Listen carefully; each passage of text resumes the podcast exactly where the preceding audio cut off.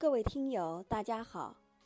妻从夫姓是我国古代姓名文化中的一个十分常见的现象，它就是指已婚的女子除了有娘家的姓氏，还要以夫家的姓氏相称。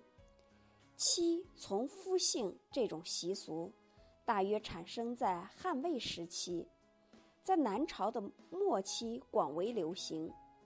我国古代的世家大族式的家族组织逐渐形成，就是产生这种风俗的直接原因。尤其在东晋南朝这个动乱的时代，以庄园为范围的同宗聚集，成为家族生存和发展的主要形式。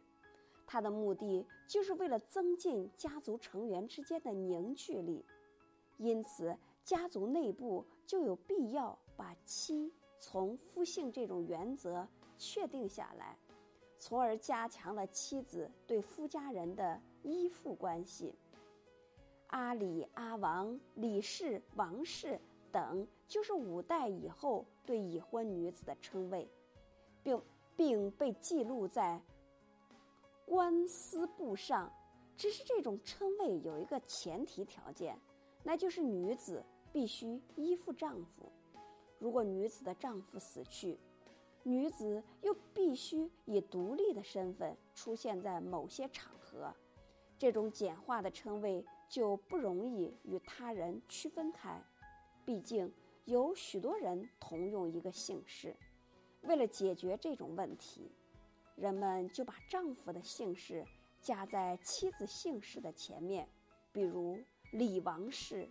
张高氏、刘赵氏等，这种方法表明女子是某姓成员和母家的姓氏，又说明她已经结婚，这就是所谓的妻从夫姓。